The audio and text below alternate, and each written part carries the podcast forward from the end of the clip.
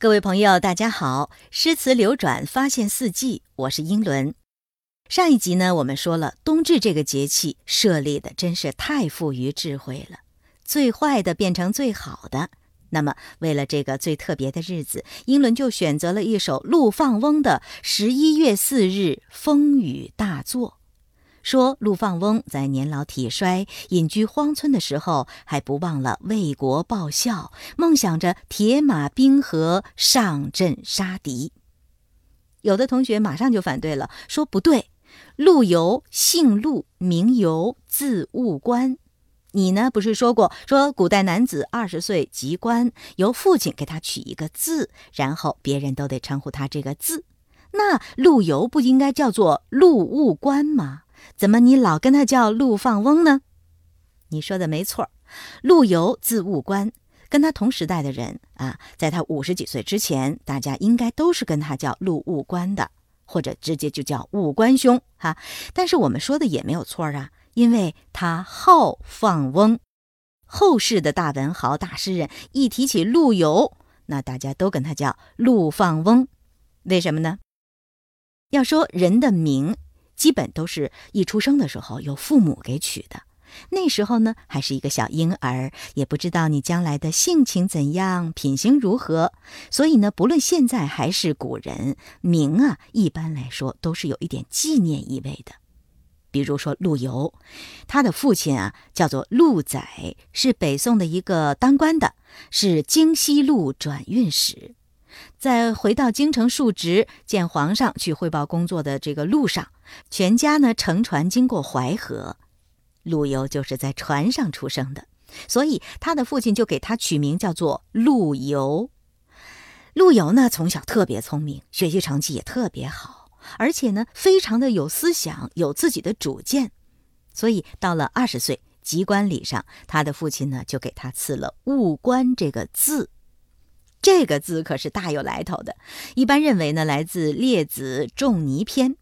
你听，仲尼，古往今来还有谁字仲尼呀？孔丘、孔仲尼嘛。对，万圣先师孔子，里面有这么一句话，叫做“物外游，不知物内观”，是说列子的。说你只知道欣赏外部世界的万千变化，却不知道自己也在不停的变化。你只知道欣赏外面世界的绚丽，不知道欣赏自己的内心世界。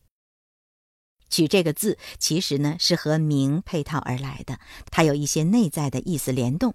就是说，孩子呀，你要注意外面世界的精彩，但是也不要忘记丰富你的内心呢。古人的名和字一般都有联系。现在呢，你就想一想你喜欢的那些历史人物，他们的名和字之间。那些联系你能找到吗？好了，二十岁取了字，这就成人了，开始修身齐家治国平天下了。那么，为什么还有人要给自己取号呢？有人说，这个号啊，是不是外号的意思呀？也是，也不是。说不是呢，呃，是因为这外号或者叫绰号都是别人给取的。比如说《水浒传》里有人物一百单八将。人人都有一个响当当的外号，及时雨、宋江、智多星、吴用，对吧？咱们身边呢，呃，也偶尔会有什么小胖墩儿啊、小豆子呀等等。讲一个有趣的故事，呃，齐白石老先生，您知道吧？他也有一个外号叫齐美人儿。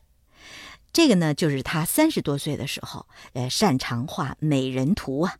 那时候家里很穷，别人呢经常来找他画画，他就三天两头的画美人图，所以就落下这么一个外号，叫齐美人儿。但是号呢还有一种，就是叫做字号或者是别号，自己给自己取的号，以表示我的志向、我的品格、我的生活经历以及我的兴趣爱好。比如说苏轼，咱们平常呢老说苏东坡。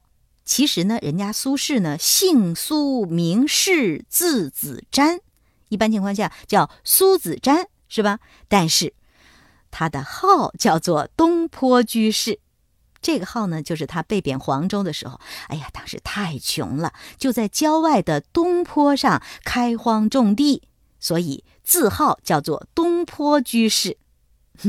非常具有苦中作乐的幽默感，和他本人非常像吧？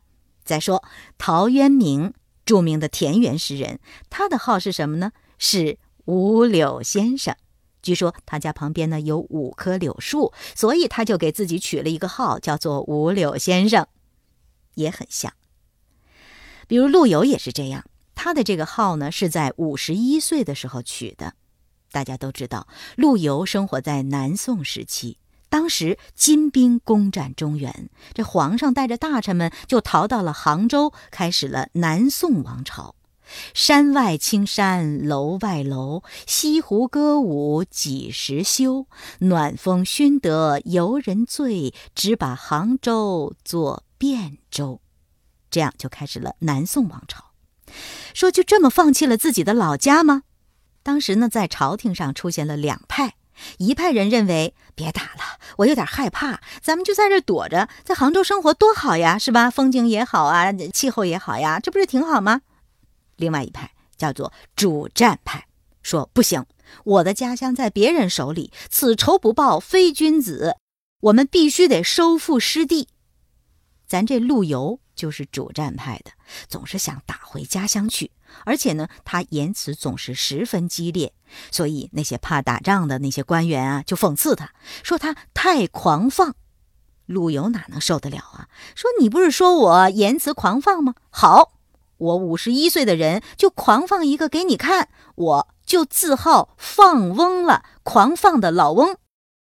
所以呢，现在你知道为什么后世人都尊称他为陆放翁了吧？对，由衷的敬佩他做人的骨气，有豪侠之风，有风骨。说到这儿啊，有的同学就开始琢磨了：我给谁取个外号呢？外号算不算号呢？我说，你就大错而特错了。咱们现在所说的这个外号呢，一般都不怎么太入流，哪有像前面我们提到的，像及时雨宋江，再比如说九纹龙史进这样的绰号才有一种境界。那一般的这种绰号啊，都显得比较低级，显得咱们自己不高端大气上档次，不文明啊。还有朋友说，我得给自己取一个号，是吧？那我要奉劝你，你可悠着点儿，慎重一点。一个人的名和他的字都是父母啊长辈给取的，只有这个号代表着你的理想、你的愿望。那要是取随便了，可就有点丢人了，是吧？